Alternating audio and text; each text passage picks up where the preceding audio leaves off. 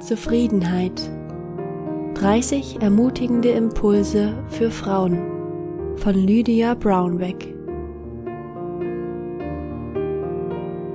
Die heutige Andacht trägt die Überschrift Mein Anteil. Einer aus der Volksmenge aber sprach zu ihm, Lehrer, sage meinem Bruder, dass er das Erbe mit mir teile. Lukas 12, Vers 13.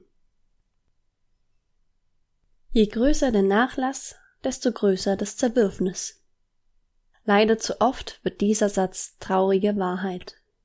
Statt in gemeinsamer Trauer über den Verlust eines geliebten Elternteils zusammenzuhalten, opfern die Geschwister oft ihre familiären Bindungen, um sich noch den Mahagonitisch, das handbemalte Porzellanservice und den kostbaren Perlenschmuck unter den Nagel zu reißen.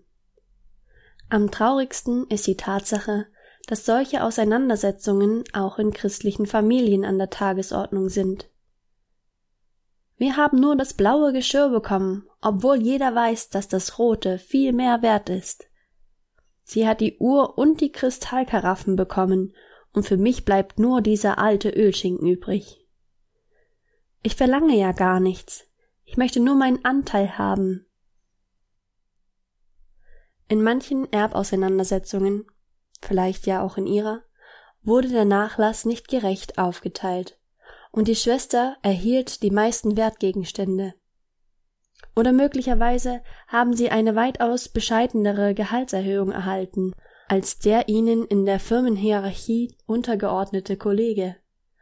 Oder sie mussten zusehen, wie ein absoluter Neuling den Vorstandsposten bekam, auf den sie schon monatelang hingefiebert und für den sie auch hart gearbeitet haben.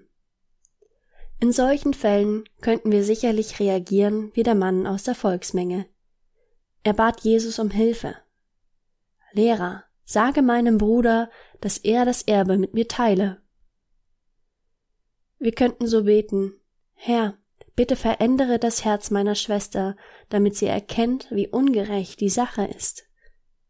Aber wir werden die gleiche Antwort erhalten, wie Jesus sie auch diesem Mann gab. Mensch, wer hat mich als Richter oder Erbteiler über euch eingesetzt?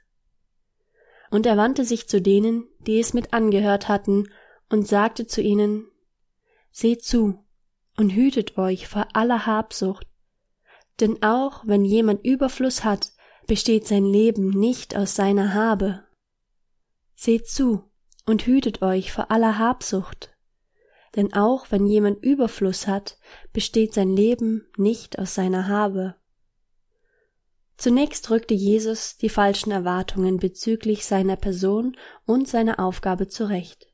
Vers 14. Er tat es damals und er tut es auch heute.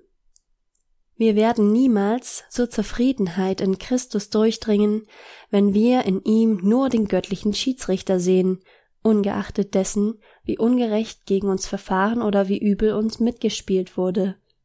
Sein Werk in unserem Leben besteht nicht darin, uns den größtmöglichen Profit zu sichern, selbst dann nicht, wenn wir ihn zu Recht beanspruchen könnten. Vielmehr stellt sich tiefe Zufriedenheit erst dann ein, wenn wir den Verlust materieller Güter, die uns eigentlich zustehen würden, bereitwillig und freien Herzens akzeptieren. Zweitens entlarvt Jesus den Geist der Begehrlichkeit, der unseren Gebeten für das, was uns vermeintlich zusteht, zugrunde liegt. Den Kampf um Materielles sollten wir stets meiden, denn diese Art des Kampfes ist Sünde. Doch Jesus tut weit mehr als lediglich seinen Finger auf das Problem der Sünde in diesem Zusammenhang zu legen. Er hält ein Gegengift bereit, indem er unser Denken wieder mit Frieden füllt. Wir werden niemals echte Zufriedenheit erleben, Freiheit vom nagenden Gefühl der Ungerechtigkeit uns gegenüber, dadurch, dass wir in den Genuss von Dingen kommen, auf die wir einen Anspruch haben.